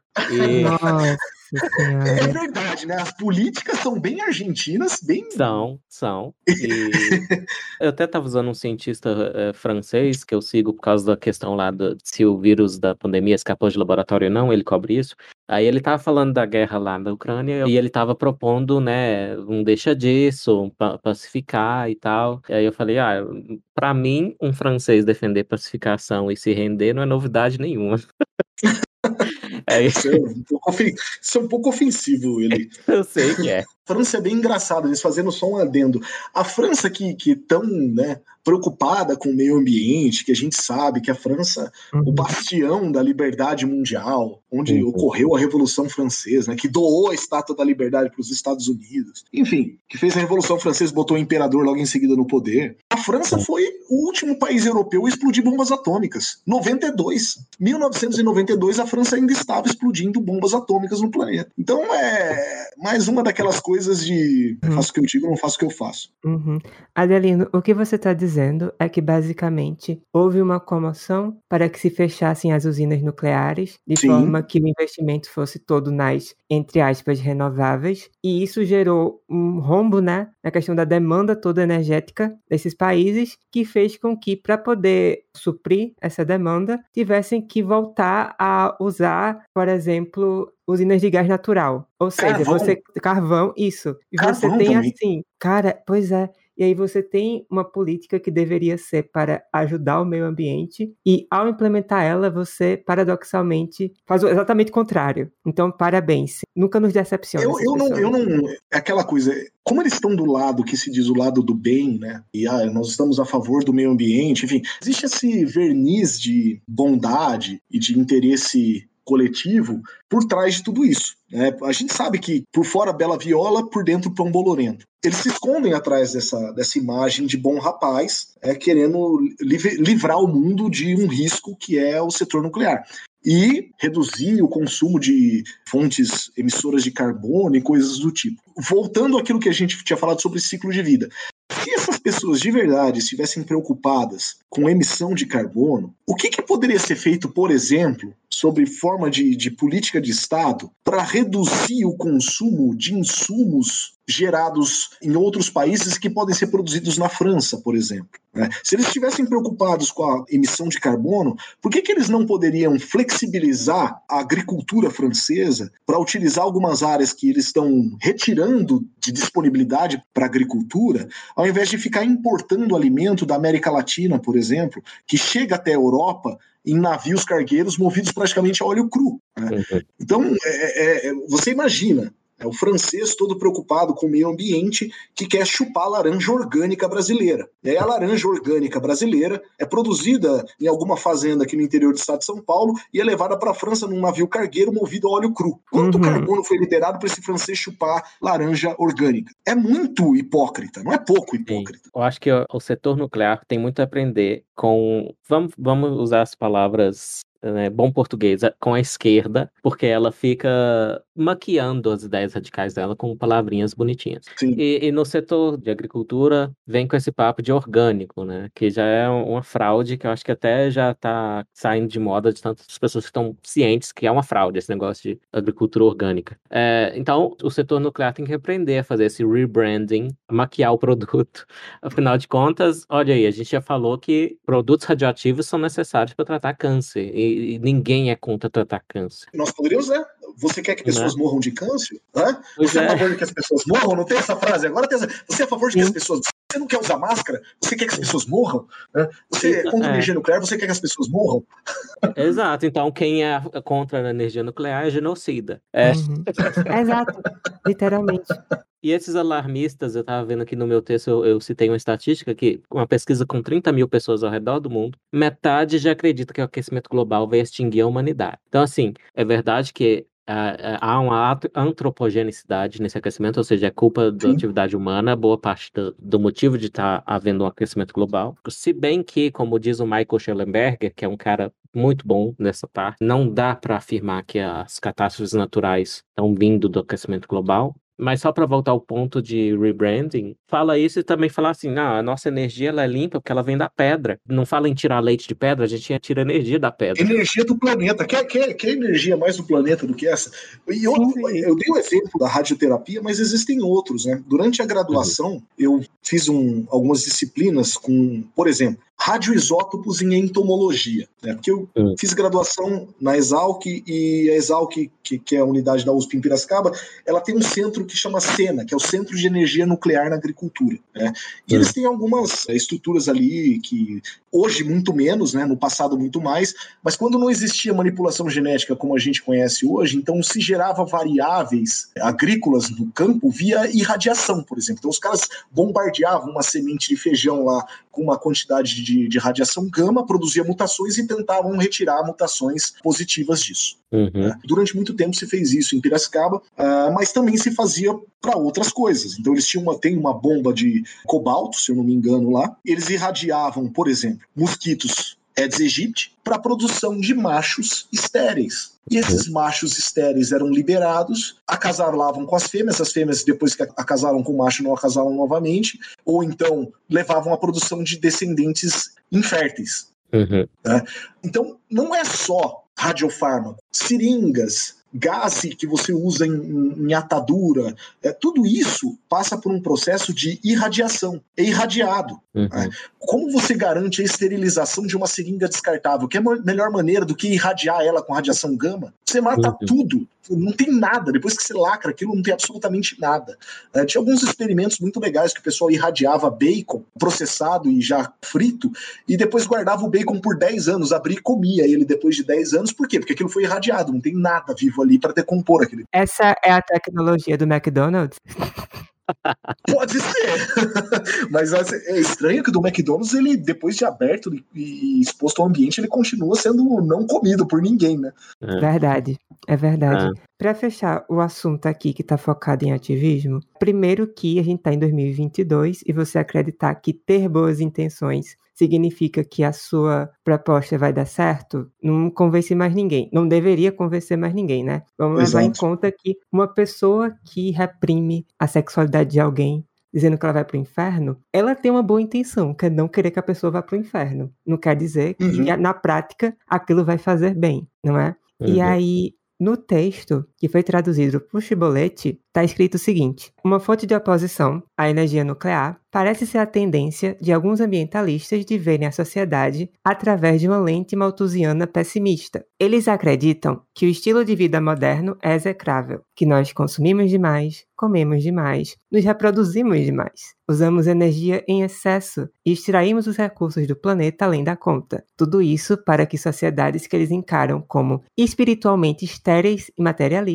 sejam possíveis. Sua mitologia parece enxergar tais atividades como sendo algum tipo de abuso à mãe natureza e que a levariam a punir a humanidade, exatamente como é dito que Zeus torturou Prometeus por ter desafiado sua autoridade divina, presenteando as pessoas com fogo. Esse tipo de ambientalismo parece temer que a energia nuclear dê à sociedade uma espécie de carta branca, permitindo que a Babilônia da civilização moderna continue seu estilo de vida glutão excessivo e repulsivo, enquanto evitam o que eles enxergam como os benefícios morais da austeridade. Essa visão de mundo é baseada na mesma premissa falsa do malthusianismo. Ela subestima grosseiramente a capacidade humana de usar seus recursos de forma inovadora, criativa e socialmente benéfica. Fora isso, suas aspirações para o alívio do sofrimento humano são mesquinhas. Nas regiões mais pobres e privadas de cobertura elétrica, por exemplo, usinas nucleares poderiam fornecer energia em abundância, o que consequentemente também poderia favorecer a produção de comida e água limpa em abundância, ajudando a retirar milhões de pessoas da pobreza. Mas claro, quem defende o bem são eles. É, é. a gente tem que lembrar que pobre quer que o meio ambiente se né? Porque pobre uhum. não está preocupado com salvar floresta. Pois é. Né? Uhum. é. Então, a maneira mais eficiente da gente salvar o planeta é enriquecer as populações humanas do modo mais rápido possível que a gente tiver em mão. E nada mais uhum. rápido para enriquecer do que energia barata. Exatamente. Ninguém ah. enriquece com energia cara. Energia cara é um limitador de crescimento econômico. Uhum. Né? E quando a gente subsidia energia renovável em detrimento de outras fontes, porque renovável, vírgula, né? É, quando a gente uhum. fala de energia renovável, ninguém lembra de hidrelétrica, por exemplo. Pois é. A gente só fala das novas renováveis. Eu não sei por que cargas d'água ninguém mais fala em energia hidráulica. Uhum. Né? Isso foi esquecido em algum ponto da história e ficou lá para trás. Não é renovável, embora seja mais renovável do que energia solar. Se você parar para pensar na demanda de, de, insumos constante que essas fontes de energia precisam, na forma de painéis, por exemplo, e manutenção disso daí. Sim. Eu acho que é porque a hidrelétrica foi reprovada no quesito do, dos gases de carbono, porque a matéria orgânica que é inundada começa a, a, ser decomposta e gera bastante CO2 por muito Não é só desmatar antes de, de, inundar, por exemplo? É, poderia ajudar, mas uma boa parte do carbono está no solo, né? Então só de, de você uhum, colocar água em cima desse solo, esse carbono vai ser convertido em CO2 lentamente. Então... Mas nesse ponto eles olham um ciclo todo, né, Eli? Hum, pois nesse é. Nesse ponto então, eles olham, olham um ciclo todo. Quando é conveniente. E reflete também uma coisa que o, o conservador Roger Scruton falou, ele, apesar de ser conservador, talvez apesar nem a palavra correta, mas ele era a favor de preservar o meio ambiente, como se falava. E ele era preocupado que a pauta, e o Schellenberger fala isso também, a pauta do aquecimento global, ela tomou tudo. Então não tem mais preocupação com metais, ou não tanta quanto tinha antes, com metais na água lá, com a bioacumulação, né, que a gente sabe que acontece Sim. em alguns lugares. E teve também pânicos anteriores que eram do, do ambientalismo e também eram injustificados. Você sabe disso. A questão do DDT, né? Sim, sim. Então ele foi demonizado. Também poderia ter ajudado mais pobres, é, combatendo pragas que, inclusive, vetores de doenças potencialmente letais, como a malária. Não é novidade que os ativistas dizem que são pró-pobres, atrapalham os pobres. Eu desconheço o movimento ambientalista que tenha favorecido pobres. Eu desconheço e eu desafio alguém a trazer, porque eu, eu não conheço. Esse caso é um, o do Golden Rice é outro, sobre transgênicos, enfim. É, o arroz transgênico. Isso, outra pauta também que os ambientalistas atrapalham os pobres, os transgênicos que poderiam sobreviver a doenças né, da agricultura. Tem um caso envolvendo energia nuclear no estado de São Paulo, lá, lá em Piracicaba. É, no final da década de 90, a FAPESP financiou a compra de um irradiador de alimentos que poderia ser usado também para irradiação de produtos é, voltados para atividade médica, seringas, uhum. gás, enfim. É um irradiador de alimento. O irradiador de alimento é basicamente uma estrutura fechada, né, ou embaixo do solo, com um, pastilhas de um elemento que possua grande atividade é, radioativa, é, cobalto, césio, então você pega um caminhão, por exemplo, cheio de pão puma, coloca dentro do irradiador, aquele radiador fecha e as pastilhas saem do solo, né? E elas ficam suspensas por um período, irradiando, depois aquilo abaixa, o caminhão sai de lá e o produto está irradiado. Ou seja, nós não estamos falando de um, de um reator com um risco de explosão, não. É um processo extremamente simples e muito seguro. Né? Uhum. Uh, o legislativo de Piracicaba, na época, barrou a instalação daquele irradiador de alimentos que custou, se eu não me engano, 5 milhões de reais no final dos anos 90, era muito dinheiro. Uhum. Ou 5 milhões de dólares, não vou lembrar disso agora barrou, o material ficou guardado durante anos e anos, né? Só que o material do irradiador ele tem uma meia-vida muito baixa, um ano, dois anos, e depois de, de dez meias-vidas você perde toda a atividade que você tem naquele irradiador. Você tem que comprar material novamente e o tempo que ele poderia estar funcionando e gerando receita para cobrir né, a compra de novas pastilhas de irradiação, ele não foi utilizado porque o legislativo barrou a instalação daquilo na cidade sob a justificativa ambientalista, de terror na população, de que isso vai explodir, isso vai causar câncer, enfim. E foi jogado uma fortuna em dinheiro público fora, a cidade não tem esse aparato, o governo financiou algo que ficou parado e literalmente foi perdido com o tempo, e eu sei lá quantos milhões de reais foram deixados de gerados em função da não instalação disso no, no município, baseado em pura ignorância é, de pessoas que não sabem nem como funciona, que não se dão nem o trabalho de ir no local e tentar entender o que, que iria ser feito ali, como que iria acontecer o processo todo. É, tem uma visão de que a notícia é o primeiro rascunho da história. E um dos efeitos disso é que os jornalistas têm uma amnésia para a história. Eu me tornei o que eu mais detestava, eu sou jornalista agora, mas faz isso. mas você mas... não é formado em jornalismo, ele. Não sou, pois é, cadê o diploma? então, o jornalista ele já tem essa tendência à amnésia porque ele quer cobrir o que está em voga. Mas eu acho que tem uma amnésia extra para fracassos do progressismo, porque a maioria dos jornalistas simpatizam com o progressismo. E para dar um exemplo aqui de amnésia, é, tinha uma celebridade do ativismo ambiental na década de 60, chamada Paul Ehrlich. E o Paul Ehrlich, eu vou trazer aqui para vocês como ele abre um livro que ele lançou em 1968. Ele diz: A batalha para alimentar toda a humanidade acabou. Nos anos 70 e 80, centenas de milhões de pessoas morrerão de fome, não importam os programas em que embarcarmos agora. Ele errou, errou feio, inclusive cresceu a produção de alimentos e a fome desde então caiu no mundo. Mais uma dele, ele apostou que naquela época, também pela década de 60, ele apostou que em 10 anos a humanidade esgotaria certos recursos. Ele deu exemplos, inclusive. Ele foi até mais ousado que o outro pessoal aí que faz só previsões vagas. Ele disse que ia acabar cobre, estanho, níquel, tungstênio e cromo. Dez anos depois da que ele fez essa previsão, o preço de todos esses recursos caiu. Ou seja, ele falou que ia esgotar, então o preço devia subir. Quanto mais raro, quanto mais escasso, mais caro deve ficar.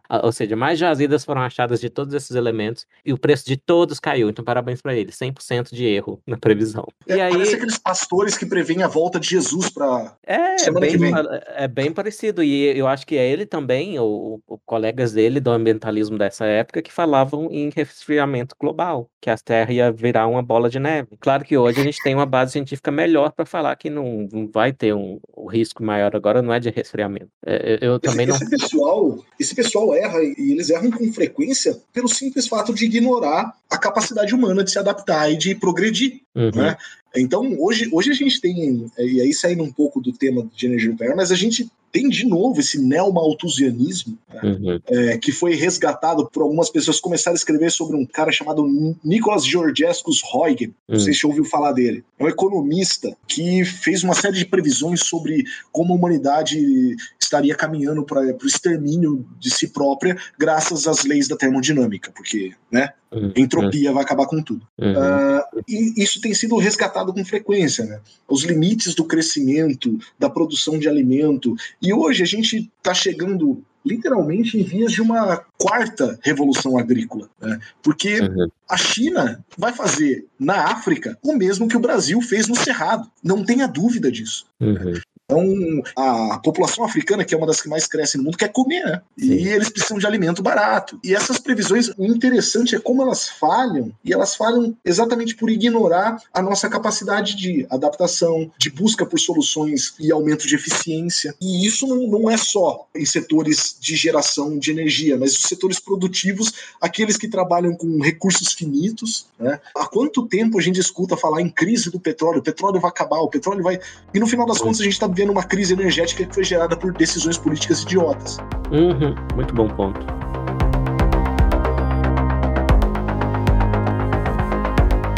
Adelino, levando em conta tudo o que você já falou sobre a própria evolução da energia nuclear e questão de segurança também, eu queria que você tentasse pontuar para a gente, do seu ponto de vista, levando em conta as principais fontes de energia que existem hoje, os prós e contras de cada uma delas, porque Assim, é, como eu não sou uma pessoa da área, eu só fui realmente me inteirar um pouco mais desse assunto, acredite se quiser, com uns 18 anos jogando jogos de construção de cidade. Por quê? Até então, eu também tinha essa visão de que eólica é o futuro, solar é o futuro, e abaixo todo o resto. E assim, fui jogar SimCity vamos dizer assim. E lá chegava eu, né, querendo criar minha utopia, como todo adolescente de esquerda costuma fazer, que é criar sua própria utopia. E chega lá no jogo e fala: "Ah, vou fazer a minha cidade inteira usando energia solar. Então vou pegar esse espaço imenso aqui da minha cidade, fazer as usininhas de energia solar imenso, tipo que deveria ser uma metrópole virou só energia solar ali. E aí Calma que piora. E aí, é, eu falei, ok, a minha cidade vai ser uma cidade limpa, vai ser uma cidade do futuro, vai ser só energia solar. Eu fiz isso daí, em pouquíssimo tempo que a cidade cresceu, começou os apagões. Aí eu, ué, ué, como assim? Aí foi quando eu comecei a prestar atenção. No SimCity isso. Sim, no SimCity, porque, de novo, eu não estudo isso, e eu, como qualquer brasileira média aí, só vai ter acesso a esse tipo de coisa pela internet, talvez por acaso. E aí eu comecei a ver os detalhes, eu comecei a dizer, ah, tá mostrando aqui bem bonitinho que cada tipo de usina, ela produz um certo nível de energia, um certo nível de variância e tudo mais, eu falei, ok, eu vou ter que fazer as usininhas de carvão, por exemplo, um pouquinho, para depois acumular dinheiro e fazer a nuclear. Mas, tipo, perceba a adolescente utópica vendo a sua utopia se desmembrando na frente dela com o jogo. Isso, e você é incrível, porque eu tive essa experiência e eu não entendo como é que os ativistas de hoje em dia não tiveram a mesma. Tipo, gente, vão jogar SimCity. Vocês vão entender que a sua utopia não existe. Que é. eu gostaria de verdade de sentar um pouco e conversar com um jovem alemão que tem visões desse tipo e que agora está vendo o uhum. governo fazer propaganda dizendo que ele tem que cozinhar com lenha para economizar Ai, gás. Né? É muito difícil falar em uma fonte que vá ser suficiente para atingir todas as nossas demandas. Né? Eu não acredito. Uhum. Eu falo, eu falo em custo-benefício. Sim, eu acho que cada fonte de energia ela tem um público quando a gente considera país ou, ou, região geográfica, adequado. Então, eu acho extremamente interessante nós pensarmos, por exemplo, em geração de energia é, nuclear através dessas usinas modulares que estão sendo construídas com tecnologia inspirada em submarino nuclear, porque submarino nuclear funciona semelhante a uma usina. A diferença é que você faz a recarga dele de 20 em 20 anos. Então fica aquele reator fechado, você troca o reator depois de 20 anos. Então a ideia é essa: você tem um reator de pequena é, capacidade, né, mas é que é suficiente para gerar energia para uma cidade de um milhão de habitantes, e você bota ele para funcionar por 20, 30 anos em uma região. Então, imagine que passo adiante seria nós disponibilizarmos reatores modulares para áreas afastadas como a região amazônica, onde a gente tem problemas crônicos de geração e distribuição de energia, basta ver o que aconteceu no Amapá no ano passado. Né? Então, ao mesmo tempo, eu não consigo pensar em gerar energia solar numa cidade como São Paulo, até no próprio estado de São Paulo, onde você tem áreas planas disponíveis, mas que tem interesse muito maior da agricultura. Né? Uhum. É, então, e você está levando nós... em conta também a questão justamente de espaço. Na minha cidade, eu tive esse choque de realidade de que, olha, você pode fazer uma nuclear aqui, vai ocupar pouco espaço e fazer bastante energia, ou pode fazer um turbilhão de solar que vai ocupar todo o espaço da sua cidade e quando anoitecer, lascou. Exatamente. Assim, uhum é muito simples, né? São perguntas tão, tão simples que me assusta que ninguém faz. O que você vai fazer durante a noite, quando não tem sol para iluminar? Ah, vou construir bateria. Tá, e você vai armazenar essas baterias onde? Quando você tiver menor geração durante o inverno, o que você vai fazer com sua capacidade extra de armazenamento, que se você não utilizar, deprecia a qualidade da bateria. Então, é um conjunto que é muito mais complexo do que aparenta ser. A gente hoje tem subsídio para geração de energia é, solar, Tá? Inclusive, existe financiamento de bancos públicos no Brasil para isso. O meu sogro mesmo é. instalou painel solar lá porque vai ter um financiamento com juros mais baixos, quase subsidiado. Uhum. É interessante, é mas qual, qual o custo disso? Né? Uhum. É, a minha região é adequada? Ah, será que a Alemanha, que fica beirando o Atlântico Norte, né, Sabe, será que aquele é o local adequado, o Atlântico Norte não, o Mar do Norte, é o local ade adequado para instalação de usina solar? A Alemanha é um lugar frio para cacete. Né? A gente sabe que, uhum. que, a uhum. exposição solar deles durante uma boa parte do ano é ridícula, comparada com a nossa aqui. Você vai instalar uma usina nuclear em regiões onde você não tem mineração disponível, talvez não seja tão interessante. Colocar usinas nucleares em países onde é extremamente difícil processar e levar até esses países o elemento combustível. Tem que ser olhado o trade-off disso. Né? Qual vai ser o benefício desse tipo de energia sendo instalada aqui? Né? Qual vai ser o custo? Qual vai ser a dificuldade que eu vou encontrar? O Brasil possui a quinta maior reserva de urânio do planeta, com 25% do território dele prospectado. Nós prospectamos só um quarto do território brasileiro e a gente já tem a quinta maior reserva de urânio.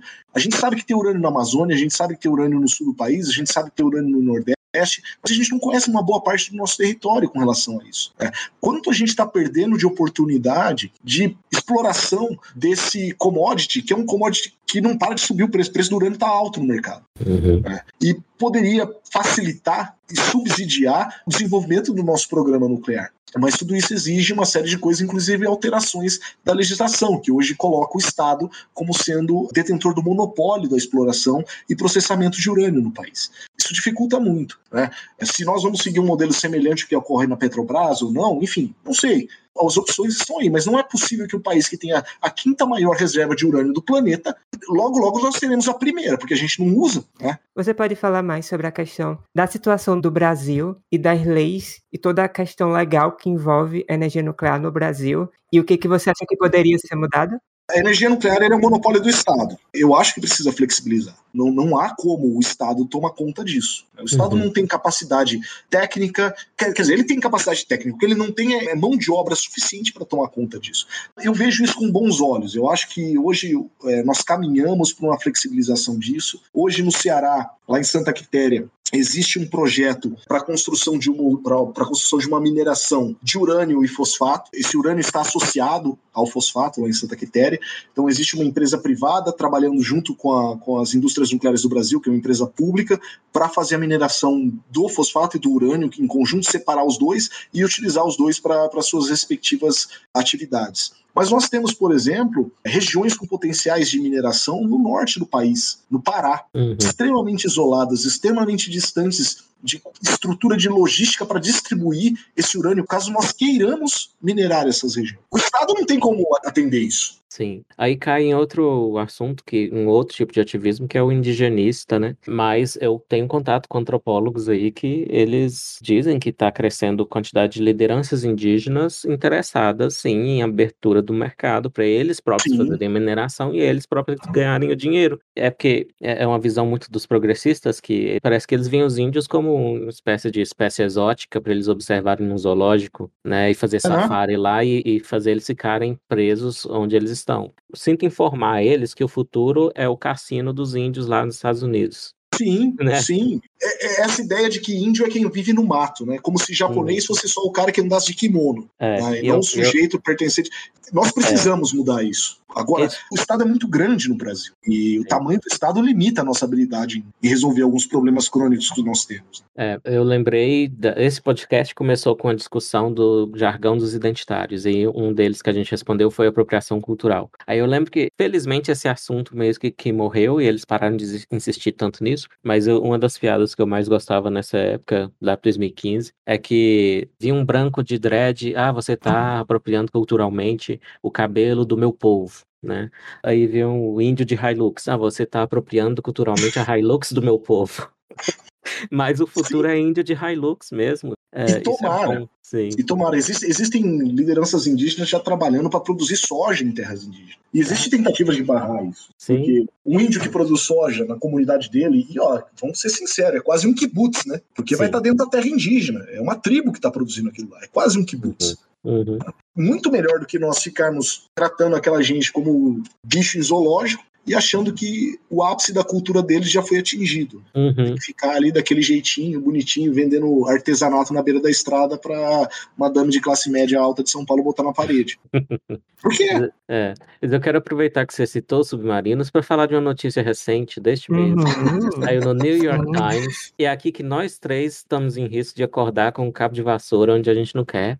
Que é dois espiões americanos, traidores do próprio país, tentaram vender segredos do reator nuclear dos submarinos para o Brasil, para o Brasil. Eles não queriam vender para nenhum país inimigo. Sim. Né? Mas eles se ferraram, que aí os oficiais brasileiros deduraram eles. Deduraram, porque se eles vendessem para os chineses, eles, os chineses compravam, pagariam e não dedurariam para ninguém, tá? Sim, Foram bem burrinhos sim. nesse aspecto. Mas eu já ouvi, tá? eu não sei se é verdade isso, mas eu já ouvi de pessoas é, de dentro do programa nuclear que as nossas ultracentrífugas, né, para enriquecimento de urânio, foram inspiradas nas hum. ultracentrífugas americanas. Né? Como que veio a inspiração? Né? Porque alguém observou o que não era para ser observado e copiou e trouxe para cá. Ou seja, aquela inspiração que o latino usa para criar música. Exatamente.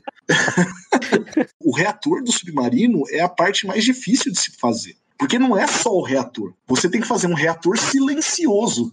porque não pode fazer barulho, porque você tem um sonar. E o sonar ele é um sonar passivo, uhum. né, que vai captar som. Né? Então tem que ser um, uhum. um, um, reator silencioso. E, e o Brasil, a Marinha do Brasil, tem um trabalho muito interessante no desenvolvimento nuclear. Né?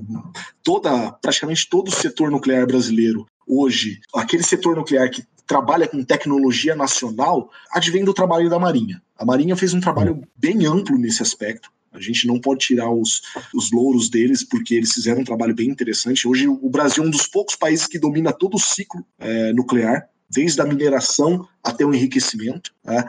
São nove países no mundo que, faz, que tem essa capacidade, o Brasil é um deles. Mas é muito louco pensar que alguém olhou para a gente como um potencial cliente disso, porque há muito tempo o Brasil tenta desenvolver um submarino nuclear. Né? É. Talvez hoje a gente já esteja nas vias de concluir isso. Eu fiquei bem. É, tomara, tomara mesmo. Tem, tem um outro tema interessante, voltando a falar sobre países europeus, não sei se vocês já ouviram falar da Guerra da Lagosta. Não. Guerra da Lagosta. É uma guerra em que as lagostas todas morreram, as pessoas começaram a pegar lagostas e comer. Não! Eu adoro lagosta. É uma, o Brasil quase entrou em guerra com a França. Eu tô brincando.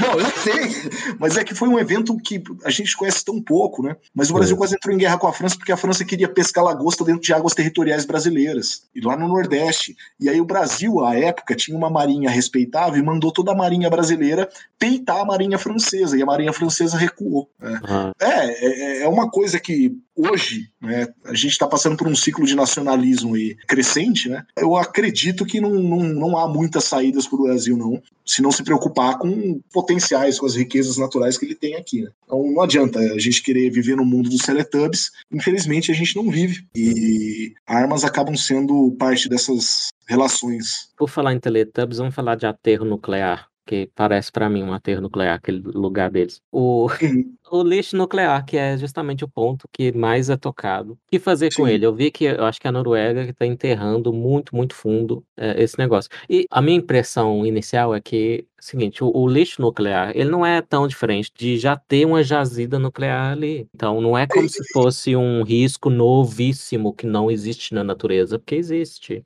Sim, é, hoje você pode processar isso também, né? Ele, existem trabalhos para reciclagem desse material. Né? Uhum. E não é um volume que é grande como se. Eu não sei, as pessoas acham que quando a gente fala de lixo nuclear, a gente está falando de um produto que não tem valor nenhum e que é extremamente perigoso. Que não serve para nada, ninguém quer, é extremamente perigoso. E é o oposto disso. O volume gerado de resíduo é baixo. E quando eu falo baixo, é muito baixo mesmo. Você pegar, por exemplo, a usina de Angra 1, né, você pode botar todo o material de resíduo de elemento combustível gerado dentro de um prédio pequeno. Não é nada.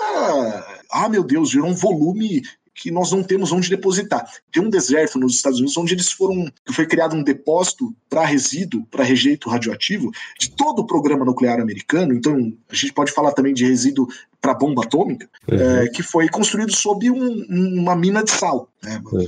300, 400 metros abaixo do solo, uma mina de sal. E aquilo foi enterrado ali, fechado com concreto, enfim, está enterrado ad eternum lá. Né? Mas não é esse desespero que a gente também vê quando se aborda o tema. Primeiro que o volume não é todo esse. Né? Uhum. A vida de uma usina nuclear é limitada pela capacidade dessa usina de guardar elementos combustíveis queimados dentro da piscina de água pesada dela. Então, a partir do momento que aquela piscina está cheia de elementos já usados, a usina tem que ser descomissionada porque não tem mais lugar para se colocar. Né? Então a única saída é você criar um, um, outro depósito que você tire lá e você consiga estender a vida útil da usina e você, outras coisas vão limitar, né? como a estrutura de concreto, está sendo bombardeada constantemente por nêutrons, isso afeta a qualidade do material, então tem um determinado momento que você tem que fechar mesmo o local. Mas o volume não é esse que se acredita, não existem montanhas de lixo radioativo sendo gerado. Esse material pode ser processado, então já existem projetos de usinas para funcionarem com material gerado em, por rejeito radioativo. Então, plutônio é gerado a partir da atividade de usinas nucleares. E a gente pode usar plutônio para uma série de coisas. Então, as sondas que estão lá em Marte da, da, da NASA são movidas a plutônio. É, ah, é, lixo nuclear, basicamente. Pois é, a gente manda para Marte marca-passo movido a plutônio. Uhum. Isso conversa também com o caso do Bill Gates e a Terra Power. Sim. Vocês podem contar um pouco sobre essa história? Eu acho que ele está mais a parte da empreitada do Gates aí. Todo mundo sabe que ele é um entusiasta de energia nuclear, mas eu não, não tenho muita informação a respeito disso, não. É, o que houve foi que o Bill Gates ele juntou um time de estrelas da inovação. Tem um basicamente um gênio lá que tem um monte de patentes. Para ter uma ideia, ele já ultrapassou, acho que o Thomas Jefferson, que era o antigo detentor do recorde, então ele já ultrapassou o Thomas Jefferson. Então ele juntou esse cara e outras pessoas brilhantes para fazer um reator nuclear melhor, inclusive que pudesse reciclar o lixo nuclear para gerar mais energia. E o Bill Gates ele tem dinheiro para isso. O problema é que os Estados Unidos, como é o Brasil também, tem muita regulação que afoga a inovação nessa parte. Então, o que eu considero um erro dele também, ele fez parceria com Xi Jinping, com a China. Então, ele foi procurar uma autocracia. Isso era antes do governo Trump, e veio o governo Trump que tinha uma linha mais dura contra a China e eh, deu um fim nessa colaboração aí. Uhum. Então... Ele tentou negociar com o governo chinês justamente porque ele não podia colocar isso em prática nos Estados Unidos, ou então Sim. em lugares como a Alemanha. Sim, e aí que está o problema de, né, eh, em nome da segurança, e é uma coisa que a gente viu muito na pandemia, em nome da segurança, colocar grilhões no tornozelo de todo mundo e parar a inovação, parar a liberdade. Isso tem consequências drásticas, tipo aí um regime autocrático, tem um ditador, ele pode muito mais facilmente remover coisas, porque afinal o ditador decide tudo sozinho. Desde o ponto de vista econômico, por exemplo, que a gente tem um monte de lei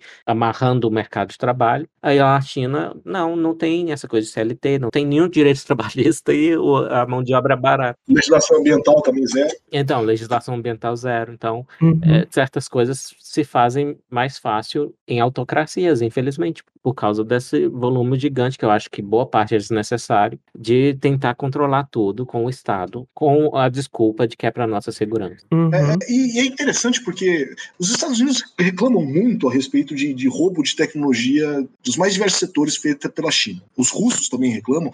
Esse é o mesmo pessoal que vende para os chineses uma série de tecnologias. Né? A Westinghouse americana vendeu o projeto da P1000, que é um reator nuclear mais moderno deles, de, de grande escala, para a China. Uhum. E a China hoje fabrica esse reator.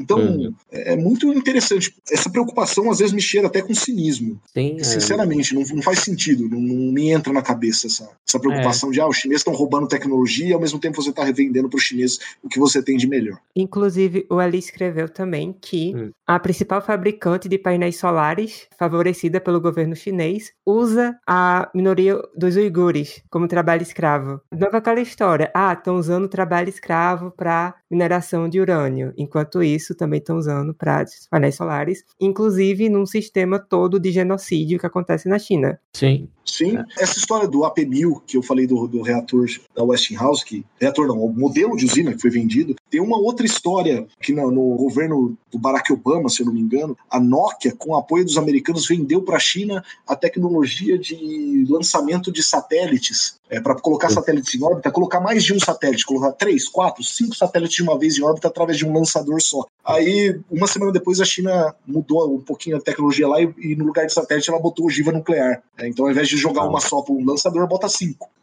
então, é, é, é muito interessante. Essa, eu não sei se é ingenuidade, Uhum. Então, é isso que eu ia dizer. A Angela Merkel não só ela tem uma parcela da culpa pela falta de rédeas sobre o ambientalismo na Alemanha, que levou a essa dependência de uma autocracia da Rússia, como também o grupo dela, a geração política dela, tem, falam muito em realpolitik, né? Que é essa coisa de pragmatismo na política, de não ter uma ideologia, ou se você tem, você é, negocia ela, porque é verdade que na política a gente tem que negociar e tem que ceder. Não pode ser muito ferro e fogo com os princípios. Mas aí é basicamente um cinismo travestido de uma teoria política sofisticada, que é a tal da Realpolitik. E a Angela Merkel também tem culpa por isso ter se espalhado. Então, para quem observa de fora, parece um cinismo, como você falou, parece que não se importam de ficar dando tecnologia e ajudando um regime que tem gente em campos de concentração fazendo trabalho escravo e é a, a reedição mais próxima do nazismo que a gente tem hoje no, no mundo atual. E, e, se você for procurar na internet quem está sendo xingado de nazista é qualquer pessoa que seja de direita ou liberal, não a China. Muito e voltando a essas ditaduras malucas, é, ele, eu tive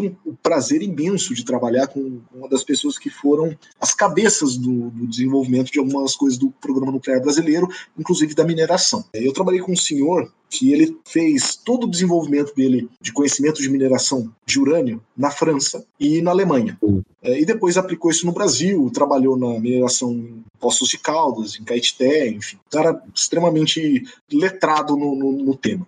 E ele contou algumas, alguns absurdos do que ocorria no leste europeu com relação à mineração é, de urânio. Então, por exemplo, a, antes da queda da União Soviética, a Alemanha era uma fonte de urânio. A Alemanha Oriental era um, uma fonte de mineração de urânio muito importante para a União Soviética. E o que, que eles fizeram? Eles mineraram o máximo que eles podiam quando eles perceberam que a coisa estava degringolando. Hum. Mineraram o máximo possível e levaram esse, esse volume de minério de urânio todo em, via trem até a União Soviética. Né? E eles botaram em qualquer sistema de vagão. Então, todo aquele volume de rocha radioativa, yellow cake, eu sei lá o que eles estavam levando, se era o processado, se não era o processado, aquilo foi caindo da Alemanha até a União Soviética. Então você tem zonas contaminadas hoje enormes, né? Porque foram mineradas nas coxas, literalmente. Né? Outra coisa, lembra que eu falei que é preciso colocar ácido na rocha para lixiviar o urânio uhum. na rocha?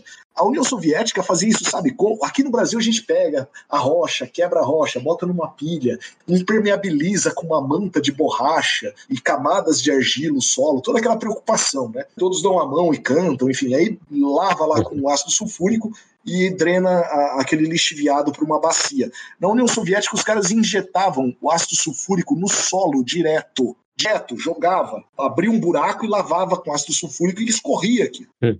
imagina Né? O nível de impacto ambiental, isso eles fizeram no Cazaquistão. Imagina o nível de impacto ambiental né, nessas regiões por esse tipo de atividade. Aí hoje essas regiões contaminadas são usadas como exemplo de como o programa nuclear é malvado, de como a energia nuclear é um, é um mal que tem que ser eliminado da face da Terra. Quando na verdade isso foram decisões políticas. Uhum. Na ânsia de fazer rápido a preço zero, não se teve o menor cuidado com as consequências. Né? Malvado é quem quer pôr tudo na mão do Estado e a gente sabe no que deu. Sim, né? eles secaram o mar, né, bicho? Vou ser sincero. Mar de Aral. Sim. Mar de Aral. Inclusive, falando em Estado, para encerrar minhas falas aqui, é, eu moro aqui no país Pernambuco e eu sinto que existe um certo ativismo anti-energia nuclear bem forte por aqui. Existe um senador que ganhou certa notoriedade por defender a proibição da instalação de usinas nucleares no estado, enquanto não se esgotasse a capacidade de produzir energia pela energia hidrelétrica ou outras fontes. Eu também não sei exatamente o que, é que a pessoa define como esgotar a capacidade, porque a questão toda é que a capacidade ela não se esgota, a questão é que é instável. Ele quer esperar o sol explodir pra ele Exato. Começar. Exatamente. Exato. Ele quer que pare de ventar e tipo, ok, o sol é. explodiu, parou de ventar, agora sim vamos para nuclear. E o isso Cristóvão ocorre na... fez isso também. Uhum. E isso ocorre na sombra de um artigo da Constituição do Estado de Pernambuco que dizia exatamente isso, que defendia também a proibição dessas instalações. Por sorte, foi um artigo que foi considerado inconstitucional pelo STF, mas ainda é um discurso que está muito recorrente. O que é que vocês acham dessa ideia de que não? Só pode se pensar em construir uma usina nuclear aqui em Pernambuco ou aqui no Brasil quando não tiver mais capacidade de produzir energia de outras formas. É, é meio estranho, né? É estúpido, né? É uhum. estúpido, é estúpido, é populista. O Cristóvão Buarque tentou passar um projeto dentro do Congresso uh, ah, para proibir a construção de novos reatores por 20 ou 30 anos, uhum. sob justificativas completamente patéticas. Uhum. Né? E arbitrário, né? Tipo, ele falou, Sim. de 20 a 30 anos, tipo, podia ser 40, podia ser 50, ele tirou da bunda o número. É, e, e, a justificativa não existe. Sim, e tem que perguntar, tipo, tá, a sua maior preocupação ambiental não é o aquecimento global? Ok. A energia nuclear não solta um peidinho de CO2 na atmosfera. E pois outra, é. tipo de usina que deveria ser o último recurso é a termoelétrica, Sim. carvão, e não a nuclear. Em 2014, eu tive a oportunidade de ir num congresso sobre energia nuclear no Rio de Janeiro, lá no, no aterro do Flamengo. E na época, o Ministério de Minas e Energia mandou um representante do ministro para falar no Congresso. E a única coisa que esse representante falou a respeito de energia foi sobre termoelétricas é, movidas a carvão que o Brasil havia comprado da China. Então nós tínhamos comprado termoelétricas a carvão da China para instalar no Brasil. Porque, claro, o governo Dilma se preocupava hum. com o meio ambiente. E Muito. alguém perguntou, falou, assessor, e, e, sobre energia nuclear, o que, que você tem a falar? Eu não tenho nada a falar sobre energia nuclear.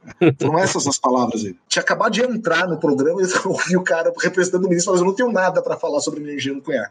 Então, o que falta é interesse né, por parte, de fato, das pessoas que estão preocupadas com os problemas de energia no Brasil. O Brasil vive ciclos. Em 98, 99, a gente teve o primeiro caos no, no sistema elétrico brasileiro, com os apagões, né, que a energia subiu muito de preço. A gente tem vias de acontecer isso de novo. Só não aconteceu porque teve Dilma e pandemia na sequência. Acabaram com, com a atividade econômica e a demanda caiu muito. Mas se não fosse isso, nós estamos caminhando para isso. Porque hoje o Brasil depende quase que exclusivamente de hidrelétrica e termoelétrica. Então, se não chove, não tem energia. Então, nós ficamos à mercê de tempo porque nós temos uma infraestrutura ridícula no país, que é a quinta maior reserva de urânio no planeta. Nós temos duas usinas nucleares funcionando. A terceira começou a ser construída, sei lá quantos anos atrás, mas já tem um bocado de tempo. Então, isso vai se arrastando, né? depende de lei, depende de autorização do Estado. O Estado é o detentor do monopólio de tudo que é relativo à energia nuclear no país, praticamente, exceto algumas poucas atividades de menor impacto. E isso se arrasta, se arrasta e a gente não vê solução porque os interesses não não estão né, trabalhando para a resolução do problema, estão para manutenção do status quo, enfim. Uhum.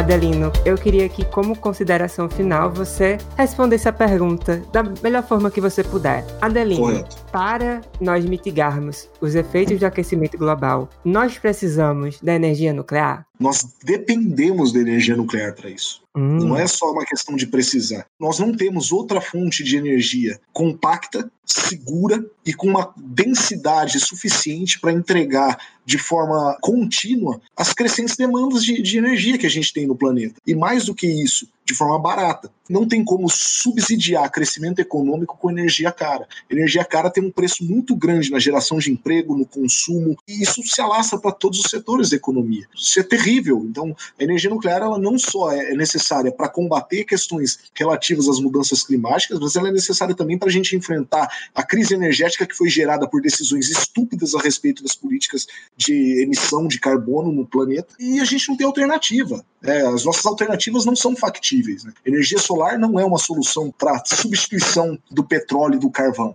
Não, nunca vai ser. A densidade da energia presente num quilo de carvão é extremamente superior àquilo que você pode prospectar via vento ou iluminação solar. Então, é, eu não vejo só isso como uma solução, mas eu vejo isso como uma necessidade. E é por isso que a União Europeia já tem trabalhado para garantir selo verde para energia nuclear, numa tentativa de diminuir o impacto gerado por, pelas decisões estúpidas que foram tomadas na década passada. Uhum. Uhum. Ali? É, eu quero agradecer ao Delino pela presença. Eu tive o prazer de conhecer pessoalmente o Delino no mês passado, depois de 18 anos sendo meu amigo só na internet. E assim, é legal que é exatamente o que a gente espera e foi muito bacana. E se a gente engatar no papo, ficam horas aqui, como a gente ficou num café. Agora eu já posso visitar Pernambuco também, porque. Sim, e eu também. Eu nunca fui ao Nordeste, então vamos marcar na casa da Agatha e a Agatha se vira. Meu Deus, olha o nível da radiação que vai ser, realmente.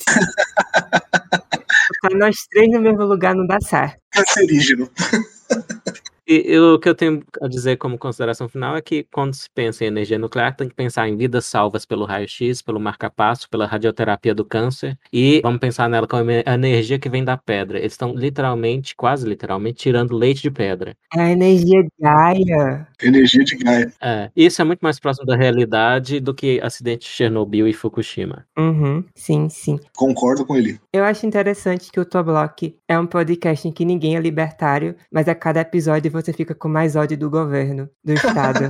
Tô bem feliz com isso. Eu acho que não odiar um Estado como o brasileiro é sinal de insanidade. O Estado brasileiro, ele te força a ser libertário. É. Muito obrigada, Adelino. Eu adorei, eu adorei. Foi um prazer conversar com vocês aqui. Uhum. Eu já sabia que o podcast inteiro seria sobre energia nuclear, mas talvez no futuro, como eu acho que a pauta do ambientalismo ela é bem mais ampla, no futuro eu e Ali podemos falar sobre agrotóxicos e coisas do gênero. Eu, eu, acho, eu acho que seria importantíssimo abordar esse tema. A gente está falando de um setor que é responsável por mais de um terço do PIB brasileiro uhum. e que é pintado como um demônio. Uhum.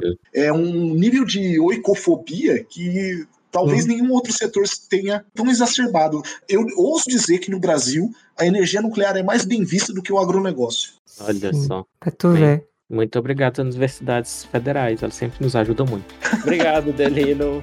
um abraço, Delino. Um prazer conhecer você e falar contigo, viu, Agatha? Um abração para você também. tchau. Tchau, tchau. Tchau, tchau. Beijos.